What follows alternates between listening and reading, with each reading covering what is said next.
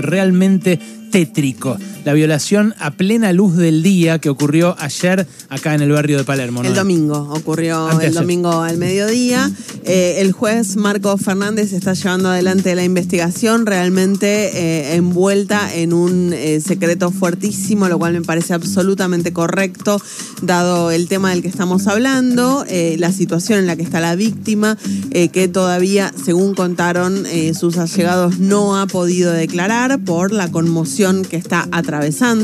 Los seis acusados, arrestados, detenidos, están acusados de abuso agravado. Se, supone que a lo largo del día de hoy van a prestar declaración indagatoria no por información que surja del juzgado, que como te decía recién, está manteniendo la causa en un secreto muy fuerte, sino porque el Código Procesal Penal establece que tienen que prestar indagatoria eh, dentro de las 48 horas de su detención, eso se está cumpliendo por estas horas, por eso se supone que hoy tendrán lugar, tal vez ya lo hicieron, eh, estas seis indagatorias. La víctima fue dada de alta en el Hospital Rivadavia ayer. Como te decía, todavía no pudo declarar, empiezan a aparecer algunas cuestiones, algunas instituciones ligadas a los acusados, dos de ellos estudiantes de la UNSAM, la Universidad de San Martín, que ayer comunicó que abrió una investigación interna respecto de este episodio y que los dos acusados podrían terminar siendo expulsados de esa casa de estudios. Uno de ellos, además, eh, integrante de la cámpora en Vicente López, fue expulsado de la agrupación, el bloque de concejales de Vicente López del Frente de Todos lo informó oficialmente en un comunicado y empiezan a aparecer también testimonios de eh, chicas que en algún momento se relacionaron con estos varones una de ellas, una exnovia de uno de estos varones, que contó en redes sociales que lo había denunciado en su círculo íntimo por violencia de género. En ese momento dijo, nadie me creyó, ahora están viendo las consecuencias. Y otra chica que está hablando en este momento en TN, Juliana, que denuncia que uno de estos varones la había violado eh, cuando ella tenía 14 años.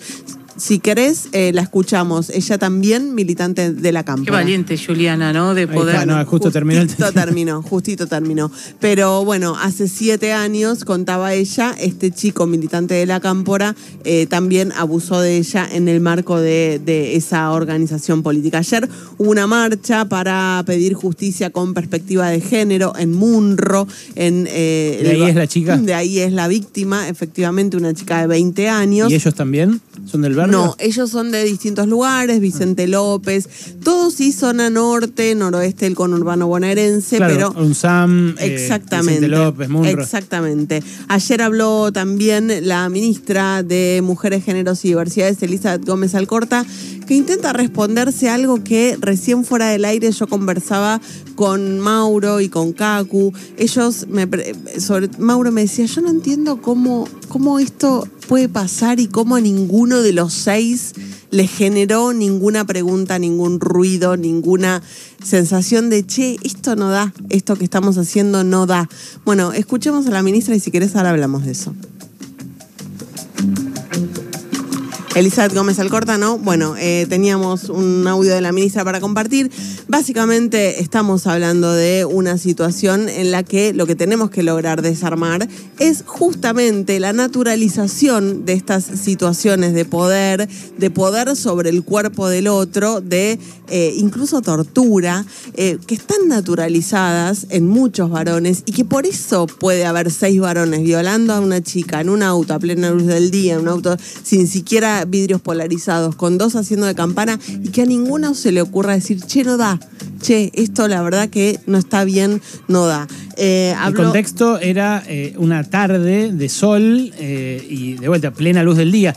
Yo pensé que, claro, ayer no, ayer se habló todo el día del tema, yo pensé que había sido anteayer lunes. No, fue el domingo. Fue el domingo al mediodía. Ellos, según eh, van mostrando distintas cámaras de seguridad del sistema de la ciudad de Buenos Aires. ¿En qué andaban? Salen de un boliche, salen de un boliche que encima de todo es un boliche que es un espacio eh, queer, trans, un espacio como abierto a las diversidades.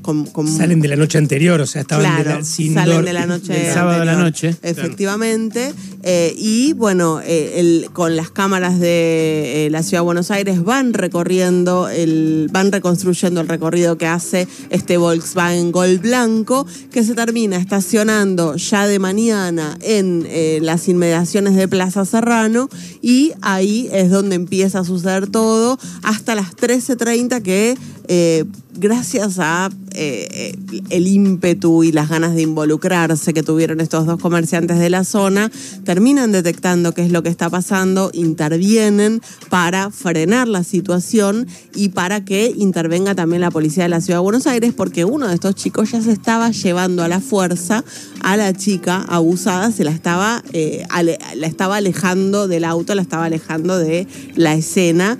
No sabemos con qué intenciones, pero probablemente justamente con la intención de que no denuncie. Bueno, ellos evidentemente en estado bastante alterado porque cuando llega la policía tardísimo, que eso es lo que protestan mucho los vecinos, que tardaron mucho en, responder al llamado, eh, eh, se quedan ahí se quedan ahí como, eh, como estupefactos, ¿no? no atinan siquiera a escapar. No. ¿no? digo, esto no creo que los exculpe en absoluto si estaban dado vueltísimas, eh, igual eh, ese clic debió haber aparecido. Por supuesto. El clic humano. Por eh, supuesto. pero evidentemente la afectación de sus sentidos era profunda.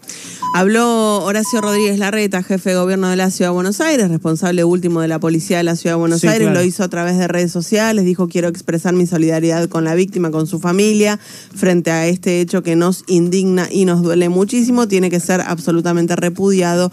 A los acusados tiene que caerles todo el peso de la ley obviamente que bueno, al hablar por redes sociales uno evita la repregunta. Eh, habrá que ver eh, qué conclusión saca el gobierno de la ciudad respecto a la actuación de la policía porteña, pero es claramente un caso que ha movilizado mucho eh, también a la reflexión y está bueno también notarlo. Gracias, Noé. Recontra, ¿eh? Súper, súper importante notar esto. Quédate con nosotros.